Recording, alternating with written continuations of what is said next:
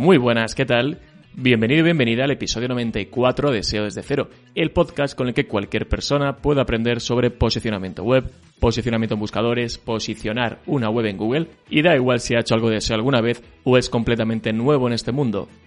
Te saluda Alex Serrano de alexserrano.es. Me puedes encontrar en Twitter en arroba alexserramar. Soy consultor SEO y profesor de SEO. Y te recuerdo que tanto este como otros episodios a partir de ahora los puedes, además de escuchar, verlos en YouTube. Y antes de pasar a la entrevista, quiero dar las gracias a href.com, que es el patrocinador de este episodio. Analiza la competencia, lleva un control exhaustivo de tu estrategia de link building, haz estudio de palabras clave como un profesional o audita tu web al completo. Todo esto puedes hacerlo con href.com, que es la herramienta que utilizamos los profesionales del SEO. Y tras unos episodios sin tener ningún invitado, llega ya el momento de tener el primer invitado de 2023. Él es Matías Romero, Matt Romero, y es consultor de SEO local. Y viene a, a, este episodio a hablarnos de factores sobre SEO local porque ha preparado un estudio en colaboración con un montón de profesionales del SEO local en el que prioriza, en el que sabemos cuáles son aquellos factores de SEO local que pueden ser más importantes en 2023 y, por supuesto, en la actualidad. Vamos con la entrevista con Matías Romero.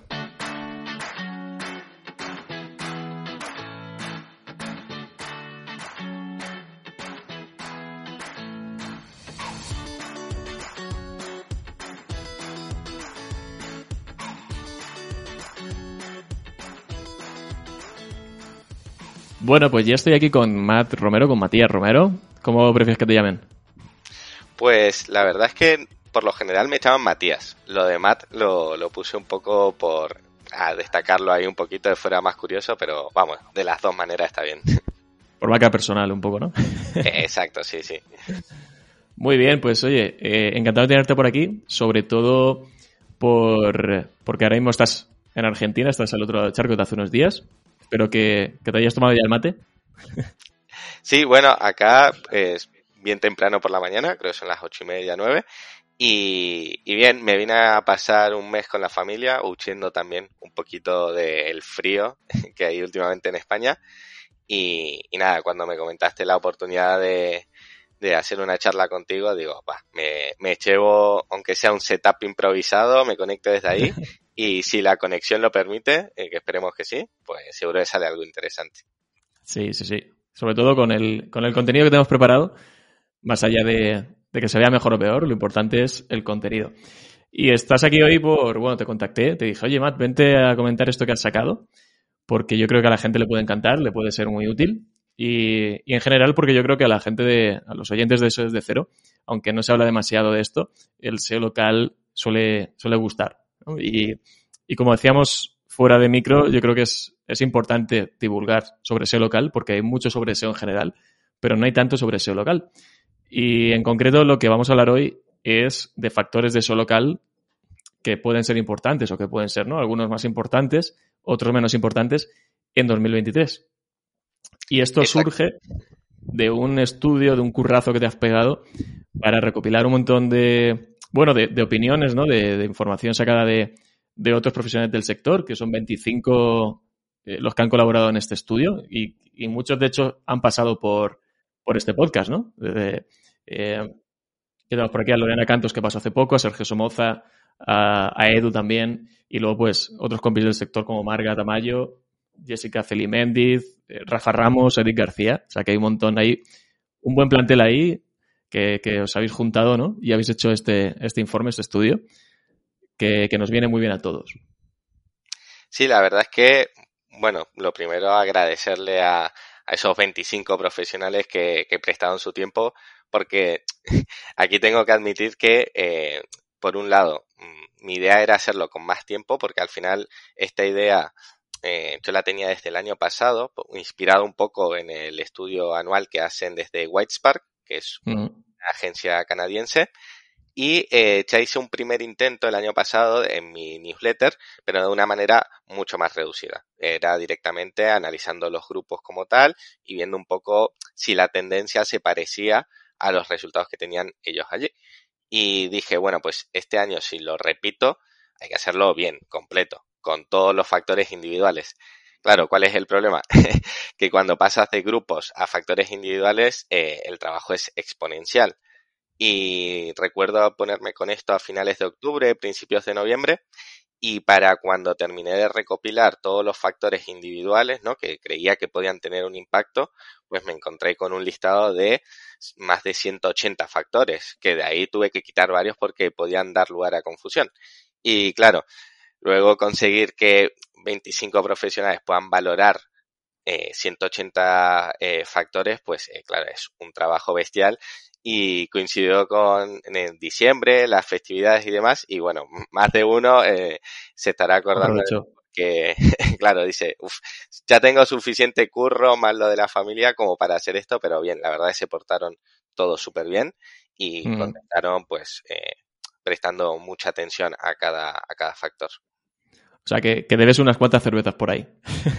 sí, la idea, claro, mm, a partir de ahí dije, eh, voy a intentar buscar eh, patrocinadores que quieran colaborar con el proyecto, pero no tanto como para tener un rendimiento económico, sino para conseguir una especie de, premios, ¿no? Para, para sortear entre los que participaron y que de esta manera, bueno, por lo menos ellos también eh, vean recompensado, ¿no? Ese tiempo que dedicaron.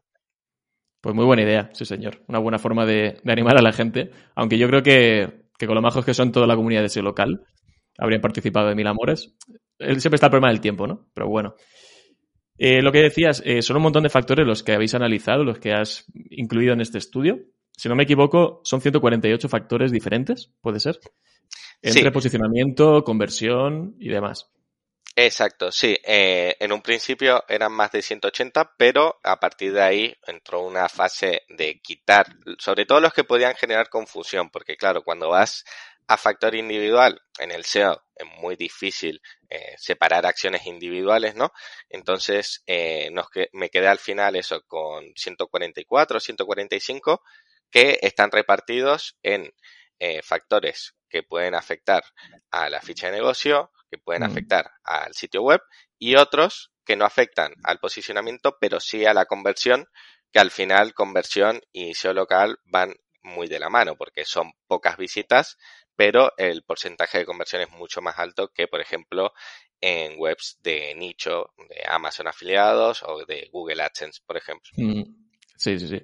Sí, sabemos que además el tráfico que llega por, por la ficha, ¿no? Suele ser un tráfico muy cualificado que al final eh, son búsquedas comerciales. Y eh, tener la web preparada o tener la ficha preparada para esas conversiones es, fundamental. Y ahora vamos a ver, cuando hablemos de, los, de las conclusiones del estudio, ¿no? de esos factores que afectan más o afectan menos, veremos cómo hay unas cosas a tener muy en cuenta a la hora de, mejorar esa conversión. Vale, pues si te parece, eh, para que la gente entienda el stop o sea, digamos, estos factores que se van a tener más en cuenta o que se tienen más en cuenta a día de hoy, Cuéntanos un poco cómo están agrupados o cómo se han separado estos, estos factores y ahora entramos a, sacar conclusiones. Vale, perfecto. Por, ver un poco, pues, ¿no? Tienes por grupos de factores, por un lado. Exacto, sí. Por un lado, lo que he hecho es eh, crear ocho grupos. Eh, uno es los que afectan directamente a la ficha de negocios, son eh, acciones que nosotros trabajamos dentro de la ficha, como puedan ser las categorías, el nombre de la ficha, atributos, etcétera. Luego tenemos el grupo de factores on-page, que son los que trabajamos dentro de nuestro sitio web, como puedan ser pues el title, los encabezados, los datos estructurados. Luego tenemos las reseñas, que pueden ser tanto reseñas en la ficha de negocio como en webs de terceros. Mm. La parte del grupo de link building, pues enlaces tanto en cantidad como en calidad. Eh, también ahí se incluye lo que vendría a ser el anchor text.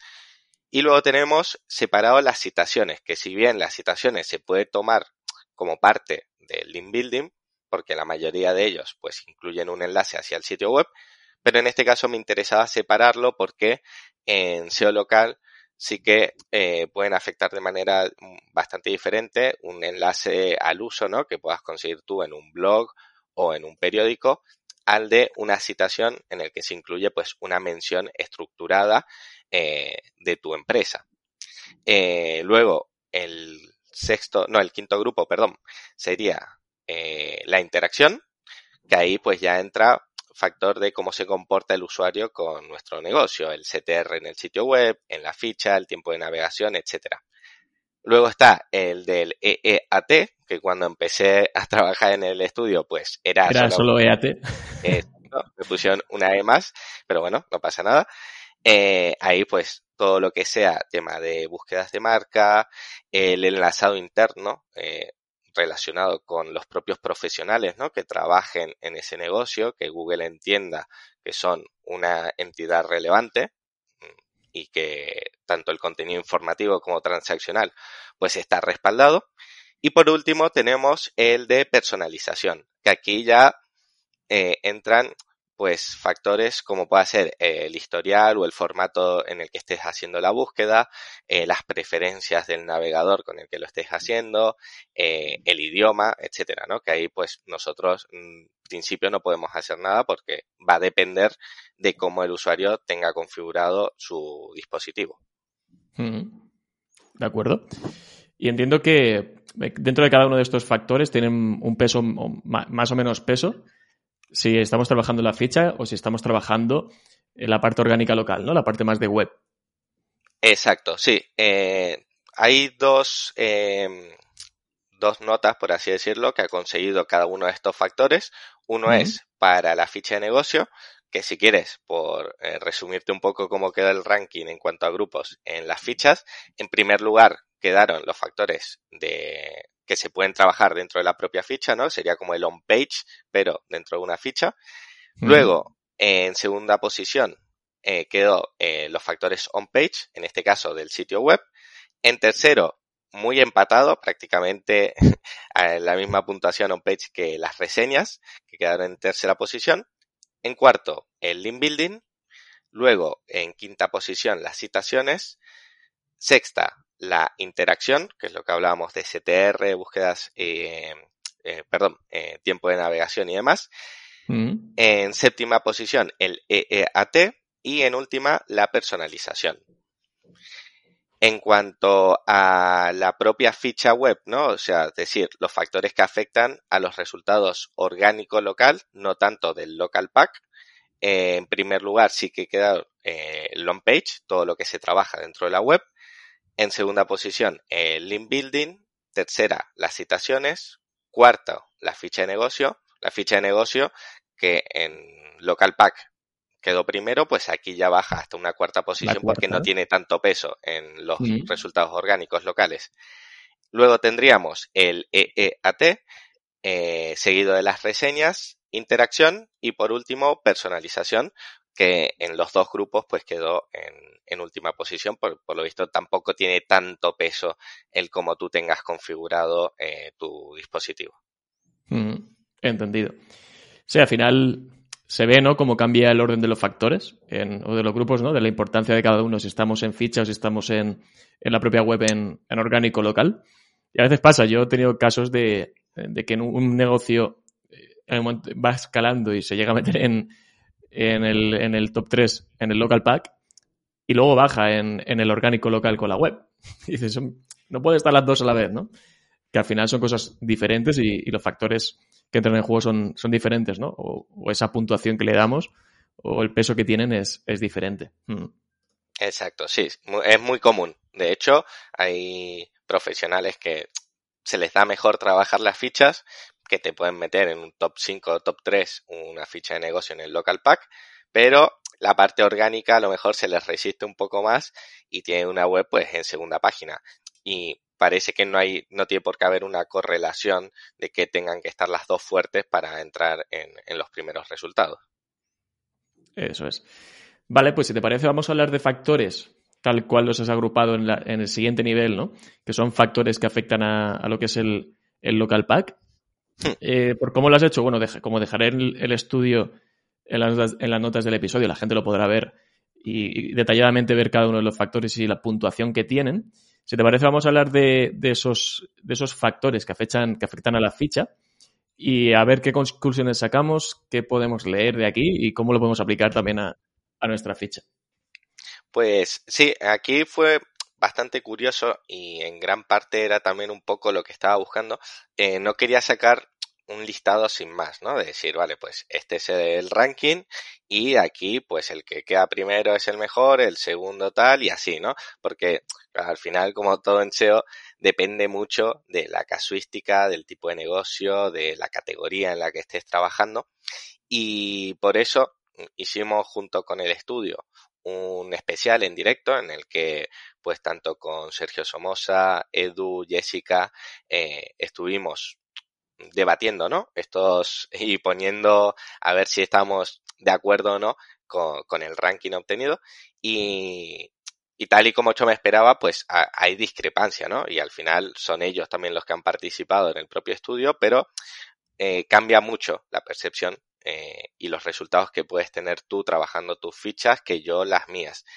Eh, sin embargo, sí que todos más o menos coincidían que eh, lo que más peso tiene, como se vio en, los grupos, son las cosas que puedes hacer dentro de la propia ficha y una de ellas es tan básica como elegir bien la categoría principal, ¿no?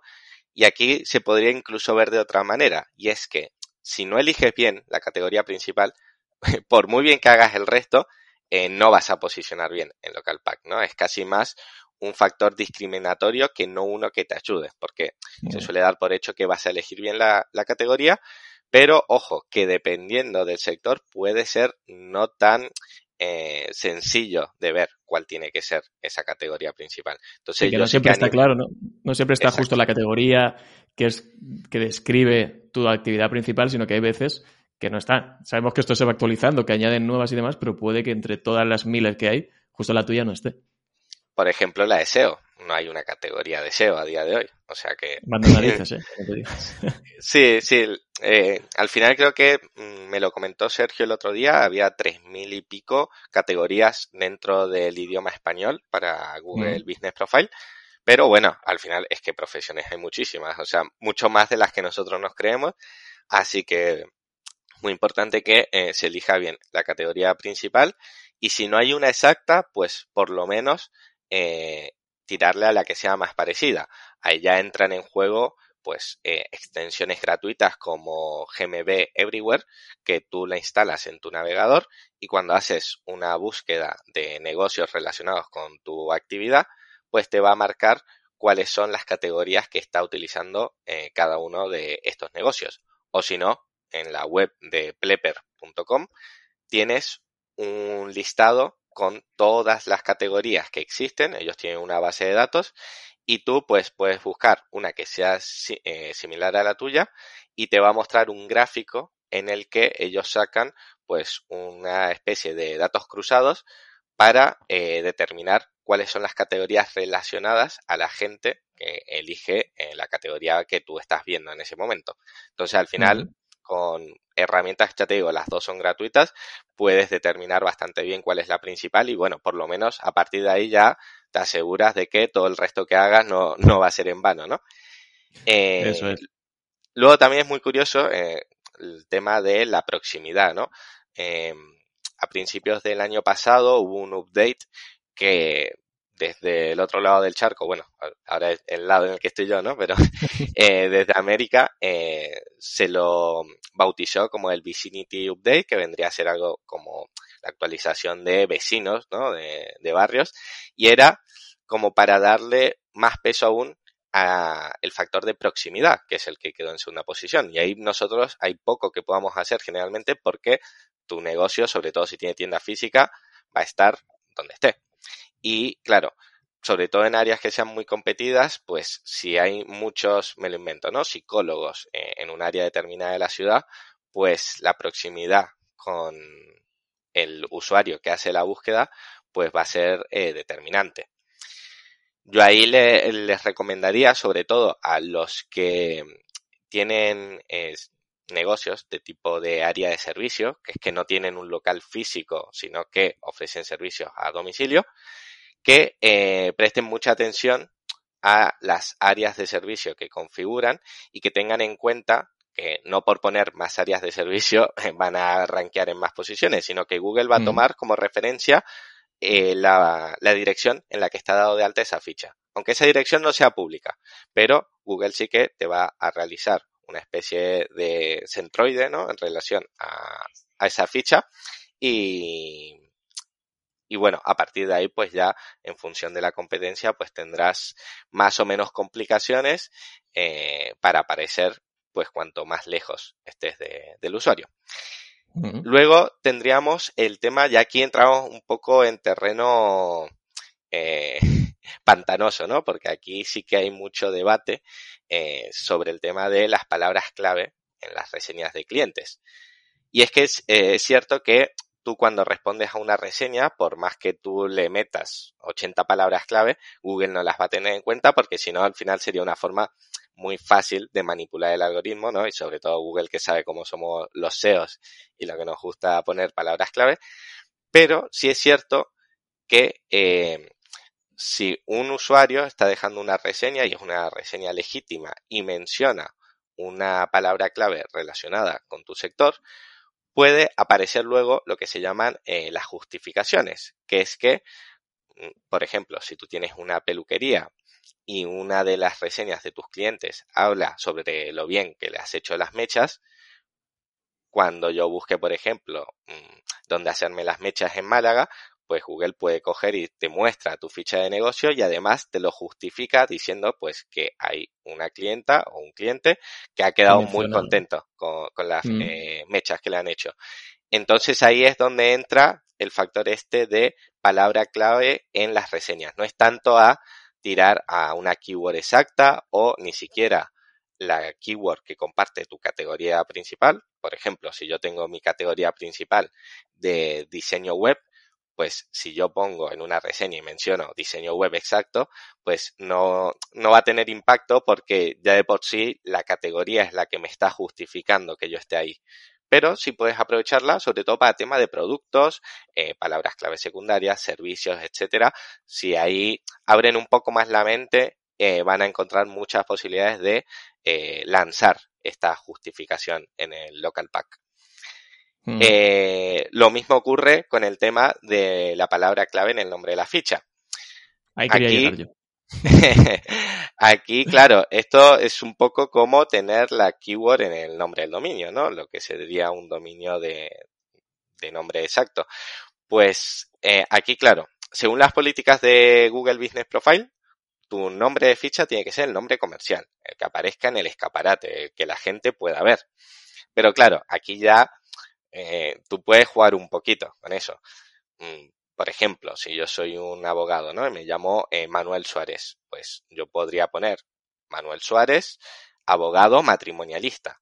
Y eso, con que aparezca en las tarjetas, lo más que nada es para justificarlo en caso de que algún eh, usuario de Google Maps te haya reportado, que normalmente suelen ser otros SEOs, porque si no es muy raro que te caiga una penalización y al, solamente te van a pedir eso, documentación para justificarlo, pero bueno, hay muchas maneras de incluir esta, esta palabra clave.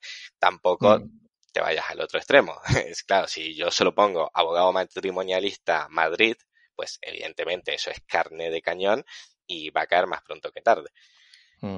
sí, o esos títulos de ficha que tienen un par de líneas incluso, ¿no? Que ponen todos los servicios que tienen el nombre. Yo, o sea, al final sí que es verdad, ¿no? Que, que sigue funcionando muy bien. Eh, tener la keyword, el nombre de ficha, en el, en el título de la ficha. Y yo recientemente, además, haciendo eh, una serie de competidores que estaban en, en, el local pack en los tres primeros, y eran los tres estaban sobreoptimizando el título de la ficha con keywords, y además eh, de una forma un poco fea, porque, claro, tú dices, bueno, si yo intento corregir el nombre de la ficha, es porque he visto que el nombre de la ficha no se corresponde ni con el nombre de la marca, ni con el dominio, ni con nada. ¿No? Está esto un poco forzado de más. Entonces, claro, esas, eh, cuanto más eh, difícil de demostrar es por, por, esa ficha, que ese nombre de la ficha es el nombre de la marca, más fácil es de que Google lo cambie. Y me he encontrado casos, en este, eh, bueno, pues es un caso de que a lo mejor una ficha estaba en cuarta posición, quería que entrara en el, top 3, en, en el local pack, conseguir que al menos dos de las tres corregir el nombre porque estaban muy forzadas y al poco tiempo conseguir que la ficha que estaba en cuarta entrara en ese top 3 porque al quitarle las keywords a las otras habían bajado, ¿no? Y había visto incluso cosas que no, no, no lo solía, justo en un sector concreto, que no lo solía ver, que era, eh, tú, yo miraba el, cuál era el dominio que tenía el botón de la web en la ficha, ¿vale? Y tú ves el dominio antes de entrar incluso y correspondía lo que es el nombre del dominio con el nombre de la ficha.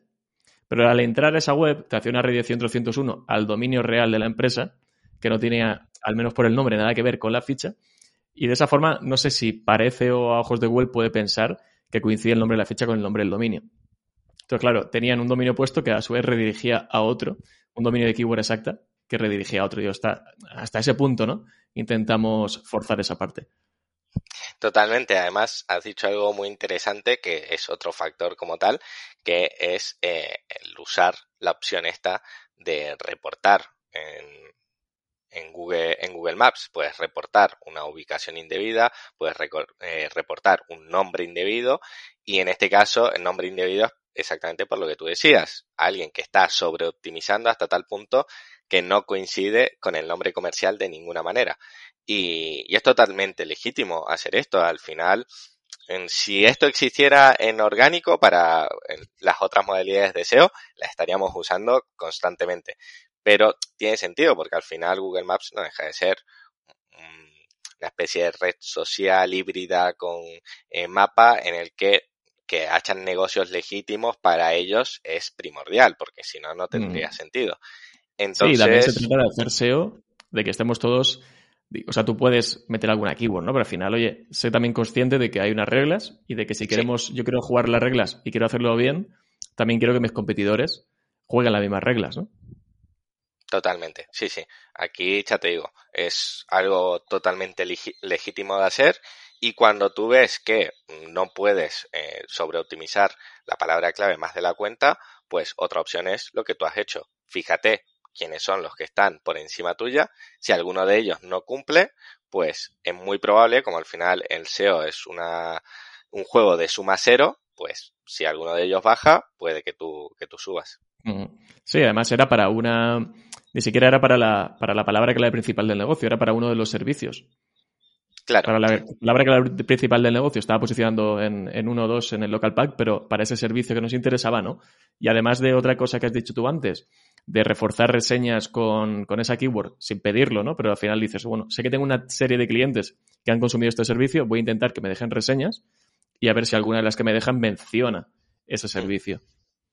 Sí, Ahí eh, también puede ser muy interesante que si tú ya tienes un listado de 3, 5, 10 servicios que quieres potenciar, pues eh, tú te puedes preparar también eh, una serie de plantillas, ¿no? Para compartir por WhatsApp o por email, en la que si tú sabes que a un cliente le has dado un servicio, por ejemplo, de reparación de persianas, ¿no? Y es el servicio que quieres potenciar, pues que tú le, mandes un, mensaje diciendo, oye, pues si has quedado contento con el servicio y tal, agradeceríamos mucho una valoración.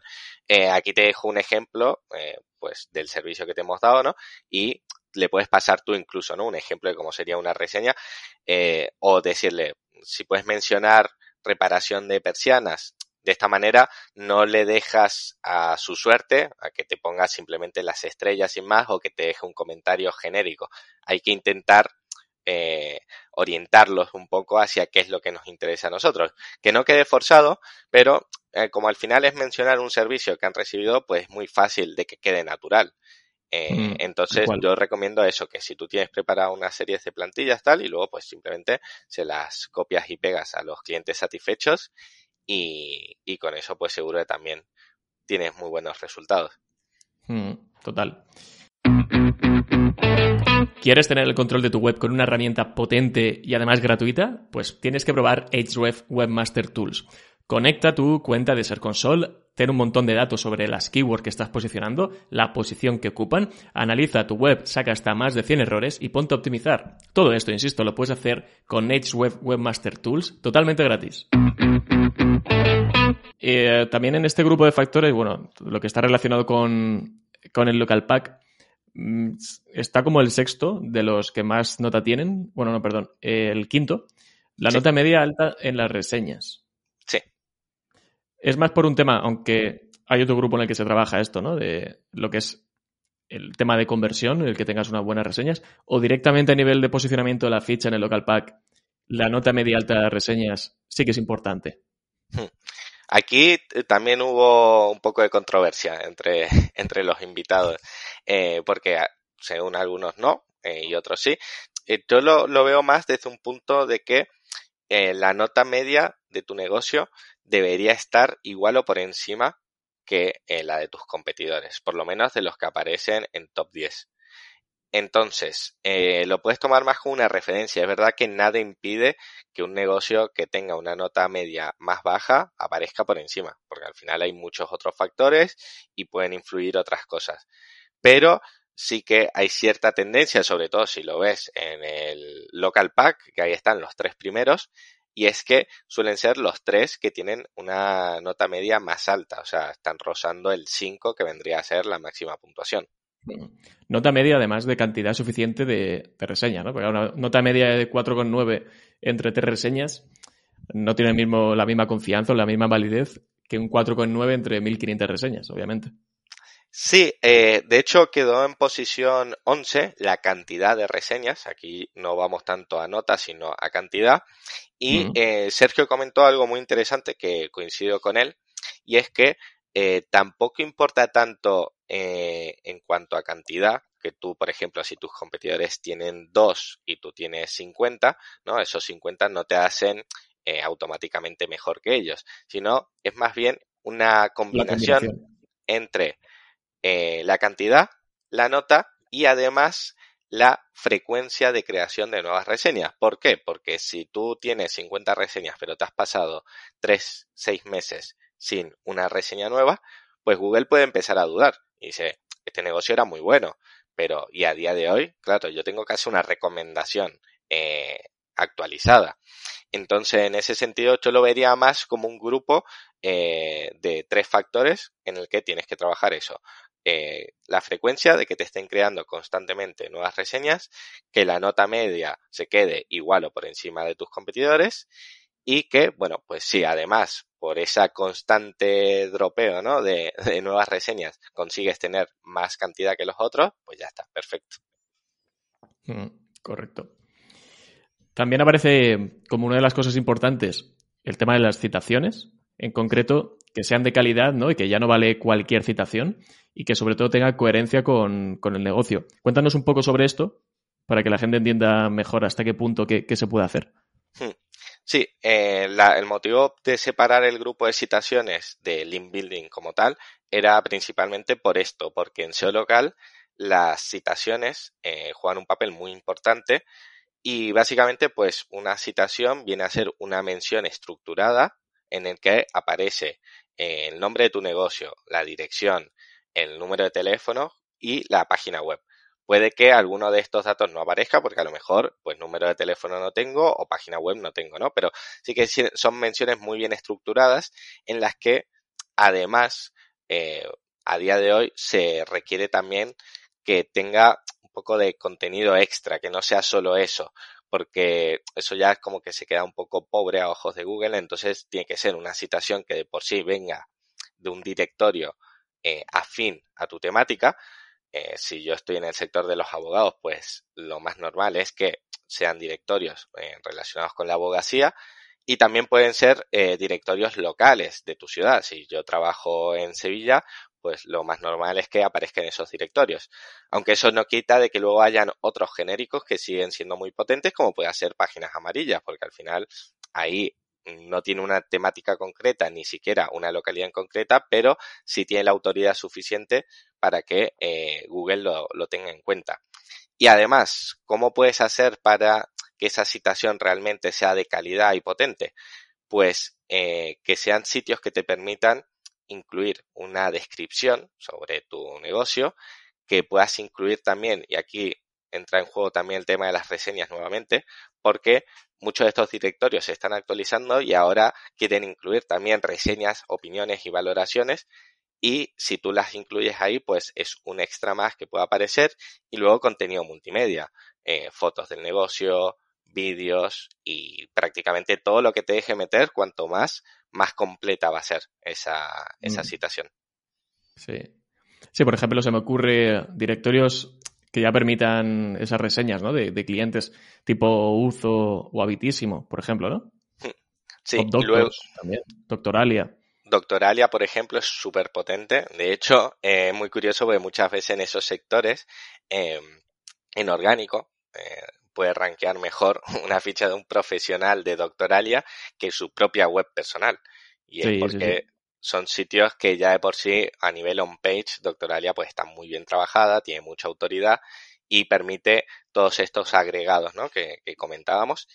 Y luego esto también es algo que desde tu propia web le puedes dar todavía un plus más de verificación que sería a través del marcado de datos estructurados.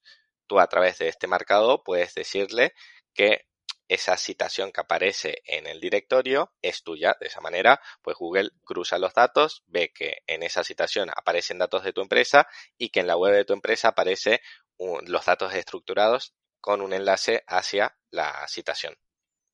Mm. Qué bueno. Genial, pues ¿te parece si pasamos a los factores que afectan a orgánico local, a, la web en, ese, en esa búsqueda local? Perfecto. ¿Hay alguno que te llame especialmente la atención de los que están ahí? Eh, he visto que destaca sobre todo el de citaciones, ¿no? Que, también es muy importante esas citaciones de cara al posicionamiento de la web.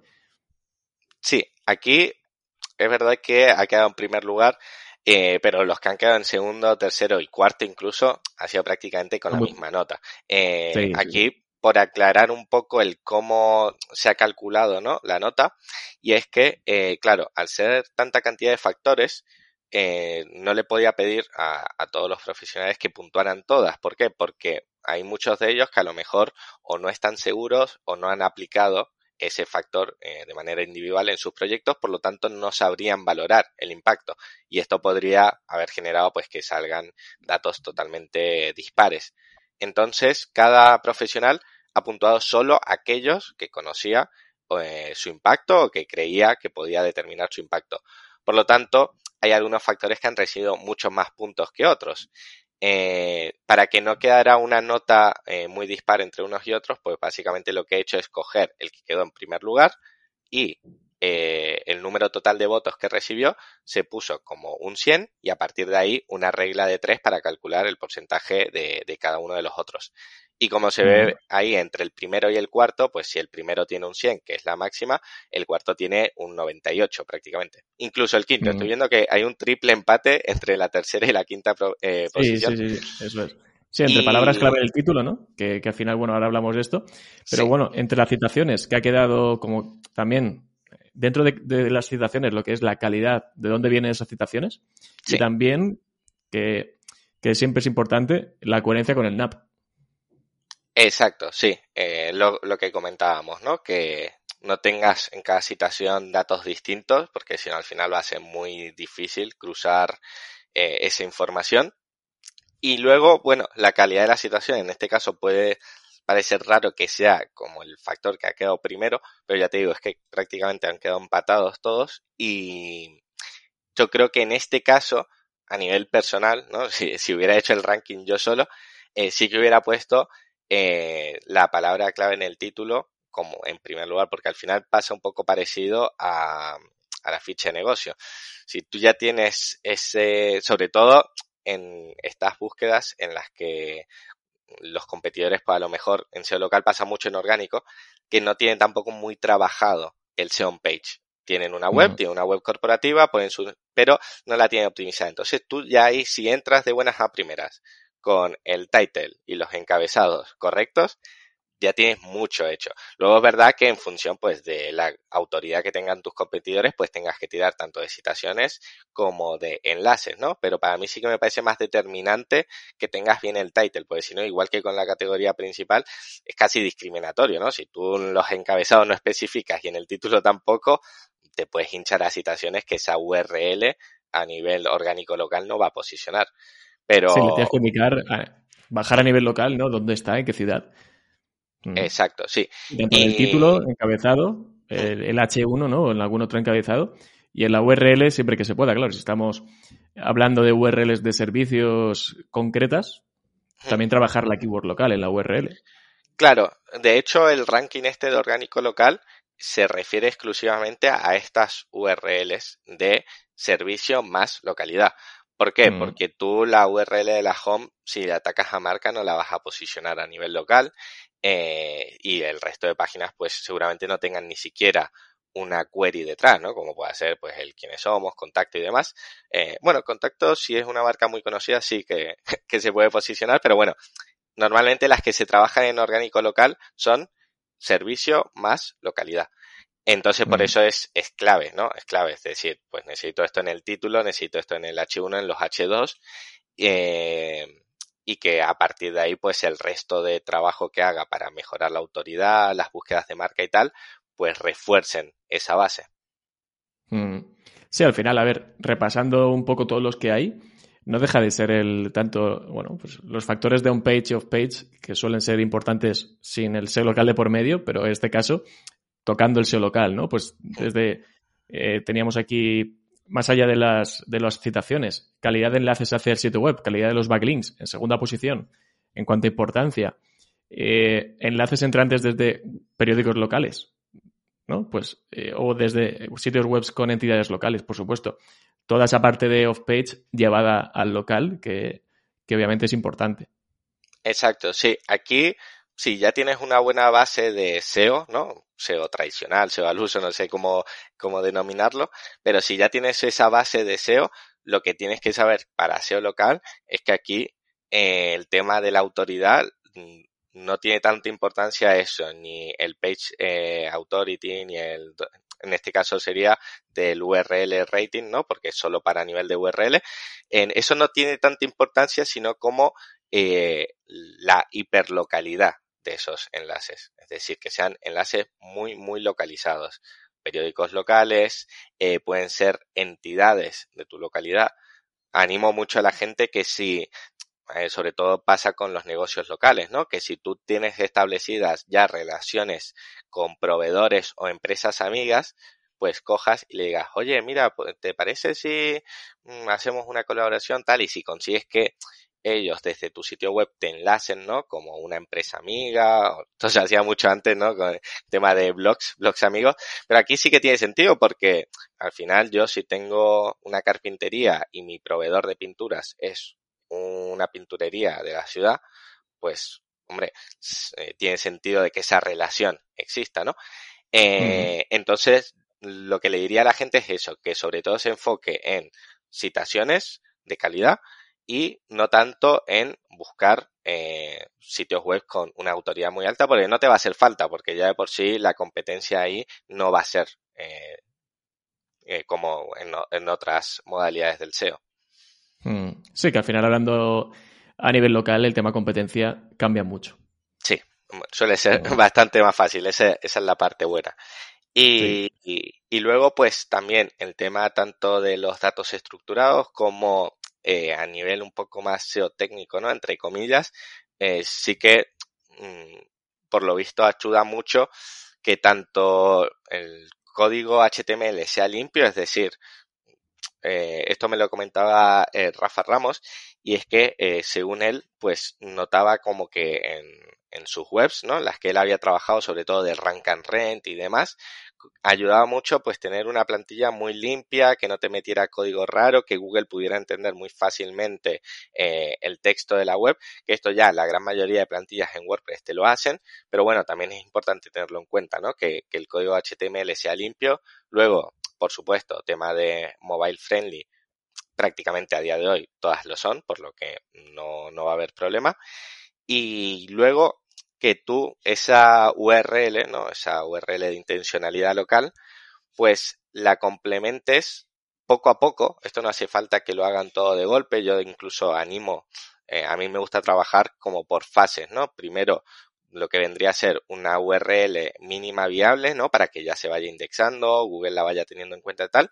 Y poco a poco la vas eh, nutriendo de contenido relevante a nivel local, como puedan ser testimonios, eh, vídeos on job, que básicamente serían vídeos de tus empleados trabajando, tú eh, realizando X servicios, etcétera, que incluyas una sección sobre todo de cómo llegar a tu sitio web si tienes un negocio físico, eh, perdón, cómo llegar a tu local si tienes un negocio físico, eh, desde distintas entidades de esa ciudad. Pues, por ejemplo, desde la estación de tren, la estación de autobuses, el ayuntamiento, etcétera.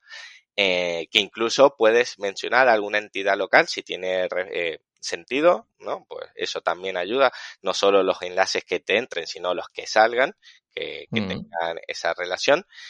Y bueno, ahora mismo no me acuerdo de más, pero en una charla que di en la WordCamp de Grignon eh, puse un listado con 10 eh, mandamientos o acciones que se pueden hacer para potenciar una landing local. Y, y, eso, pues si quieren que le echen un vistazo y no hace falta hacerlos todos, de hecho, en algunos casos no se podrán aplicar todos, pero sí que poco a poco se vaya optimizando y mejorando la calidad del contenido de, esa URL local. Fantástico, tío. Dejaremos si, podemos, si podemos el, la diapositiva, porque supongo que la tendrás por ahí, ¿no? De, sí, está también la, charla grabada y les animo que le echen un vistazo. si alguien se queda con ganas de más, que lo puedan mirar también. Muy bien. Eh, el siguiente grupo de, factores eh, estaba relacionado con la conversión. Al final hablábamos que es algo muy importante también en, en SEO local. Y hay una serie de cosas que no tienen que ver tanto ¿no? con esa optimización, pero bueno, al final son cosas que, tenemos que tener en cuenta a la hora de conseguir que ese tráfico termine convirtiendo, ya sea en ventas, en peticiones de presupuesto, contactos, lo que sea, ¿no? ¿Te parece si hacemos un repaso de lo más relevante, de lo que más salió con un puntaje más alto dentro de estos factores? Eh, perfecto. Por un lado tenemos eh, esos factores de conversión que pueden afectar más cuando alguien encuentra tu ficha, ¿no? Es decir, yo hago una búsqueda de un servicio, me ha salido en local pack, eh, pero tú me has salido segundo y tu competencia me ha salido primero. ¿Qué puede diferenciar que yo te termine comprando a ti y no a tu competencia, aunque tú estés un poco más abajo? Pues aquí vuelven a entrar mucho en juego el tema de las reseñas. Eh, que evidentemente tengas una nota media alta, porque al final yo creo que ya todos hemos automatizado el gesto de eh, fijarnos en la puntuación que tiene algo, tanto si vamos a un restaurante como si nos compramos algo en Amazon, eh, la nota de la reseña es muy, muy importante. Eh, pero también que haya un sentimiento positivo en el texto de las reseñas, es decir, que no sean solo reseñas o valoraciones con nota, sino que haya un comentario positivo que la acompañe. Y, y eso es muy importante, sobre todo a, nivel de ficha de negocio. Luego también tienen que tener en cuenta eh, aquellos que tengan un negocio local y es que aquí de nuevo el factor de proximidad entre el negocio y donde está el usuario puede afectar mucho. No es eh, aplicable a todas las categorías, hay algunas que tienen más urgencias y otras menos. Eh, por ejemplo, si yo estoy buscando un restaurante, por muy buen restaurante que me aparezca con unas reseñas increíbles, si está a tres kilómetros de donde estoy yo y tengo hambre, pues seguramente me vaya a uno que esté más cerca pero habrán otros negocios en el que esto no aplique, como por ejemplo tema de salud. Pues si yo necesito ir a un dentista, no me va a importar hacer 15 o 20 minutos más en coche si evidentemente eh, ese dentista me va a ofrecer una calidad mejor. Entonces esto que lo tengan en cuenta según la tipología de negocio, la proximidad puede afectar no solo a tu posicionamiento, sino también a la conversión que, tengas. Sí, que negocios en los que es más importante, ¿no? Estar que el cliente esté cerca, que nos busquen desde cerca, que, otros que no te importa tanto desplazarte. Y esto se puede ver, en cierto modo, desde, la, desde las estadísticas de la ficha, por ejemplo, ¿no? Ver los, los códigos postales, las áreas en las que te, te están eh, viendo más, ¿no? Exacto, sí, es una, funcionalidad eh, relativamente nueva, si no me equivoco.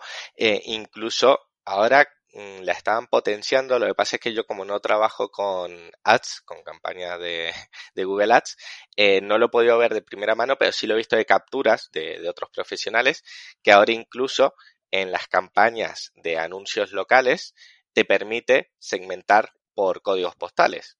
O sea, ya no solo te aparece a ti los insights que tú has comentado, sino que, pues si quieres lanzar una campaña de ads eh, para tu ficha de negocio, la podrías configurar para que aparezca solo en los códigos postales que, a ti te interesa. Entonces, yo creo mm. que ahí es un, un dato muy importante a tener en cuenta. Eh, también relacionado con las reseñas, que, no lo comenté antes, es que, respondas esas reseñas. Mucha gente recibe reseñas pero no las responde y esto a priori podría parecer pues que tampoco influye mucho, pero sí que es cierto que notar esa cercanía por parte de, la empresa muchas veces ayuda a que empatice el cliente, ¿no? Y sabemos que al final, sobre todo ahora que estamos eh, entrando, ¿no? Parece en una era tan de IA, robots y todo automatizado, pues la parte humana yo creo que más que nunca hay que, hay que destacarla y si responden las reseñas, tanto las positivas como las negativas, incluso las negativas, van a ser que te diferencies de tus competidores porque muchos de ellos optarán o por no responderlas o por responderlas cabreados. Entonces, si tú sabes eh, cómo manejar una situación como esa, eh, más de uno incluso eh, se ha hecho viral gracias a eso. Así que que lo, que lo tengan en cuenta. Luego, en cuanto a temas de conversión, pero del sitio web, pues aquí ya tenemos eh, como algo indispensable, ¿no? Que tenga un certificado SSL, sobre todo si vas a tener pasarela de pago dentro, ¿no? Entonces, mm. a día de hoy entrar en una web y que te salga un mensaje de este sitio web no seguro, ya para convertir no, no suele venir muy bien. sí, no, es lo mejor. Exacto. Empezamos bien. También, pues, la velocidad de carga, evidentemente. Eh, estas búsquedas, en su gran mayoría, se hacen desde teléfonos móviles, por lo que que cargue eh, rápido es indispensable. Eh, pero que también que una vez que cargue rápido, la, eh, el UX ¿no? del sitio web sea coherente. ¿Por qué? Porque si tú simplemente te limitas a meter un porrón de texto para posicionarlo y no orientas bien el contenido con la intención de búsqueda y lo que realmente quiere encontrar esa persona que está buscando, pues seguramente tú estés posicionando bien, pero no termines de convertir. Entonces aquí hay que aprovechar cada visita porque son muy pocas. Aquí no jugamos con volúmenes como en el SEO tradicional. Entonces la conversión aquí del sitio web es fundamental. Eh, incluso aquí animo a eso, a trabajar mucho los CTAs, eh, a utilizar eh, plugins o módulos, si es PrestaShop, para temas de chatbots o facilitar de cualquier manera eh, el contacto para que lo tengan muy fácil, pues eh, todo eso que ayuda al final a que la conversión mejore eh, viene muy bien. luego el puedes hacer... botón de WhatsApp también viene muy bien, que al final la gente ya no es... Hay mucha gente que prefiere escribir por WhatsApp, ¿no? Que, que llamar. Y eso al final ayuda bastante. Totalmente. Además, como le están dando mucha caña a WhatsApp Business, que de hecho, al final, hablando antes de las citaciones, desde el propio eh, WhatsApp Business puedes crear una citación hacia tu, hacia tu sitio web. Entonces, pues sí, todo lo que sea facilitarles ese proceso de compra eh, va a ser siempre muy bien recibido. Y luego hay una parte que a mí principalmente me gusta mucho trabajar, que está relacionado tanto con la conversión como con la parte de EAT, que es eh, trabajar muy bien la página de quiénes somos, eh, no tanto orientado a rankear esa página, porque no, no tendría sentido, sino más bien a empatizar con, con, el usuario, trabajar mucho el copy de estas páginas, porque al final la página de quiénes somos, si tu marca no es muy reconocida, va a terminar siendo una de las más visitadas, porque es como un paso previo antes de que yo me tenga esa confianza, ¿no? Y, mm. te pueda... Sí, en algunos negocios eh, puede ser muy importante, ¿no? Por ejemplo, oye, pues, sobre todo con temas de salud, ¿no? O mm, una clínica veterinaria. Oye, ¿quién, ¿quién está detrás? ¿Quiénes son los especialistas? Me dan buen feeling, ¿no? Oye, pues explícame un poco por qué tengo que elegir tu clínica, ¿no? Y no la de, y no la de la esquina, de enfrente. Exacto, aquí cuando entramos en tema de salud o de servicios de ticket alto, pues claro, no le vas a dar tu, tu dinero al primero que pase. Y también mm. pues la puedes aprovechar a nivel de enlazado interno. Eh, estas fichas de profesionales luego te pueden servir también, ¿no? Para distribuir eh, esa autoridad o incluso jugar un poco con el anchor text interno de esas URLs transaccionales que, que, a ti te interesan posicionar. Da mucho juego, da mucho más del que yo creo que la gente realmente eh, cree o le dedica el tiempo, ¿no? Porque es como un poco, bueno, va, página, ¿quiénes somos? Pa, siguiente, ¿no? Vamos a lo importante. Pero realmente ahí es algo que, que te va a diferenciar mucho de tu mm. competencia. Eh, y luego, pues también por destacar, eh, aunque no haya quedado en el top 10, pero bueno, como esto ya digo, que al final eh, puede ser em, muy, muy variado según el sector que se trate, destacaría también en general el copy, ¿vale? El copy, que ha quedado, si no me equivoco, en posición número 15. Pero para mí el copy en negocios locales es fundamental. O sea, esa capa de copy yo siempre la, la mm. cuidaría y yo creo que con eso ya van a tener una muy buena base de conversión, ¿no? Decir, vale, ya he conseguido posicionar mi web y mi ficha y ahora pues tengo eh, un buen porcentaje para convertir de esos leads a, posibles clientes. Mm. Sí, hay otra cosa también que, que, yo estoy muy de acuerdo con ella, no solo como SEO, sino como usuario, que es que pongamos todas las facilidades posibles para el contacto, ¿no? Y ya no hablo tanto en la web, que también, sino en la ficha el botón de llamada directamente, eh, por supuesto el de, la web, pero si por ejemplo somos un restaurante, que esto a ver, eh, no es fácil ponerlo, ¿no? Porque deje pasar por un servicio externo y demás, pero a mí me pasa mucho que cuando voy a reservar un restaurante y no tiene el botón de reserva directamente desde, desde la ficha, no es que me moleste, porque entiendo que no lo tengan, pero hay un poco más de fricción, ¿sabes? Digo, oye, ahora tengo que llamar, igual justo ahora no están abiertos y no me van a coger el teléfono, me tengo que acordar de llamar después. En cambio, si tienes el sistema de reservas, me meto, oye, ¿para cuántos? ¿A qué día? ¿A qué hora? Y listo, ¿no? Y además luego se te vincula con, tu cuenta de Google y todo perfecto. Que ese tipo de cosas eh, ayudan a la conversión. 100%. De hecho, claro, aquí es que entramos en juego un poco las eh, opciones que tú tienes habilitadas según la categoría a la que pertenezca tu ficha de negocio, ¿no? Porque esa que tú has comentado, por ejemplo, un restaurante lo va a tener, pero eh, a lo mejor otro tipo de negocio no la tiene y claro, cuando la esté buscando va a decir, oye, a mí por qué no me aparece, ¿no? Que la gente tenga en cuenta eso, que no todas estas opciones están siempre habilitadas, pero si las tienes habilitadas, eh, dale uso. De hecho, en tema de restaurantes, a mí algo que me parece súper interesante y que no hace prácticamente nadie eh, es el incluir el menú de manera, los platos del menú, eh, de la carta, perdón, individualmente dentro de la ficha. La ficha tiene habilitada una sección, como puede ser la de productos, pero para el menú, en el que tú subes la foto, una descripción, los precios y tal, y eso no lo tiene prácticamente ningún restaurante. Y es muy sí, diferenciado. subir la foto de la carta hecha ahí medio mal hecho, ¿no? a imágenes y ya está.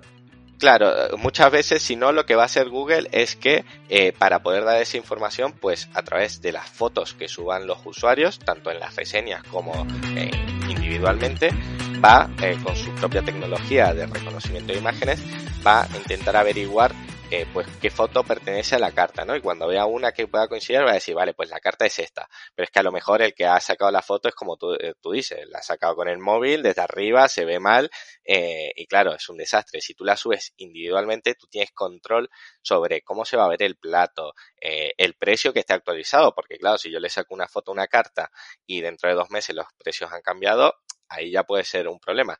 Y además, a nivel aquí ya incluso sí de ranking, eh, para tema de palabras clave secundarias, en este caso relacionados con los platos de comida. Y es que, claro, eh, Google, esta tecnología que utiliza es bastante fina, pero no del todo. Y a mí me ha pasado alguna vez ver que, por ejemplo, en un restaurante de Córdoba, un flamenquín, ¿no? que es un plato típico que se come ahí, pues Google lo reconocía como fish and chips. y claro, eh, te está haciendo pues lo mejor que puede, pero no es lo mismo, no, no es lo mismo. Entonces yo les diría eso, que dediquen un, día, eso en un día lo puedes hacer, lo dejas subido, pones los platos y ahí tienes un factor muy interesante tanto en conversión como en ranking. Sí, sí, sí. Genial, pues oye, pues hay un montón mm, de, cosas que tener en cuenta, pero bueno, yo creo que más o menos ha quedado claro, sobre todo a la hora de priorizar, ¿no? Que dice, bueno, es que hay ciento no sé cuántos factores en los que me puedo fijar ya, pero bueno, céntrate. Y, bueno, también hay muchos de ellos que se solapan, ¿no? El tema de las citaciones, entre la web, la ficha, que hay muchos de ellos que están relacionados y al menos tener el mayor número posible de los importantes, que está muy bien ese estudio por eso mismo, ¿no? Porque te ayuda a saber cuáles son más importantes, en qué perder más tiempo, a qué dedicar más tiempo y a, qué no dedicarle tanto tiempo porque a lo mejor no es tan efectivo y, tener las cosas más claras. Mm. Mm. Sí, aquí también va a quedar un poco spam de valor, pero eh, realmente para complementar este ranking, también además de hacer el directo que hicimos con, los compañeros, eh, preparé también en Notion no un checklist, sino un gestor de tareas por eso mismo, por prioridad. Entonces aproveché y digo, vale, si ya tengo un listado con 150 factores de posicionamiento, pues que la gente lo pueda usar de manera práctica eh, a través de una plantilla para eso mismo, ¿no? Decir, vale, me quiero centrar ahora mismo en las tareas que afectan al EEAT o me quiero centrar en las citaciones, pues que tú puedas ver y ordenado por ranking cuáles afectan más, cuáles menos y que tú a partir de ahí pues las puedas marcar como hechas, le puedas agregar notas y tal, que creo que tiene un poco más de sentido que no simplemente eh, ver eh, el top 20 tal, porque al final, bueno, como hablábamos antes, ¿no? Dependiendo de eh, la casuística de tu negocio, puede ser más importante o menos. Totalmente de acuerdo. Dejaremos también tanto el directo como la, como la plantilla de checklist que has preparado. La dejaremos en, las notas para que les puedan echar un ojo, que, está muy bien. Perfecto. Y el spam de valor siempre es bienvenido. Bueno, Matt, eh, Matías, pues oye, otra vez, muchísimas gracias por conectarte desde tu tierra, desde Buenos Aires. Y, nada, eh, una horita casi de, contenido de puro valor, de, información súper útil sobre SEO local. Y espero que pueda ayudar a la gente tanto como me, como me ha ayudado a mí.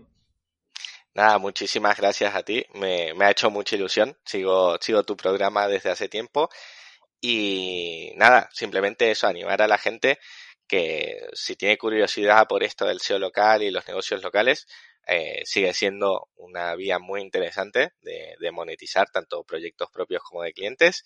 Y si tienen cualquier duda de lo que sea, pues tanto por Twitter, por cualquier red social, me, preguntan y estaré encantado de responderles. Genial. Pues nada más, te lo dicho. Un abrazo muy fuerte y que vaya bien el mesecito en tu tierra. Muchas gracias. Un abrazo. Venga, hasta luego. Hasta luego. Y hasta aquí el episodio con Matt Romero. Espero que hayas sacado boli, que hayas sacado papel para apuntar todos estos factores que son importantes este año a nivel de SEO local. Y nada más, si te ha gustado, suscríbete en YouTube, suscríbete en iBox, en Spotify, deja una reseña, dale a like al vídeo, deja un comentario, lo que sea, pero sobre todo que sigas escuchando y viendo SEO desde cero. Nos escuchamos en el siguiente episodio. Un abrazo. Chao.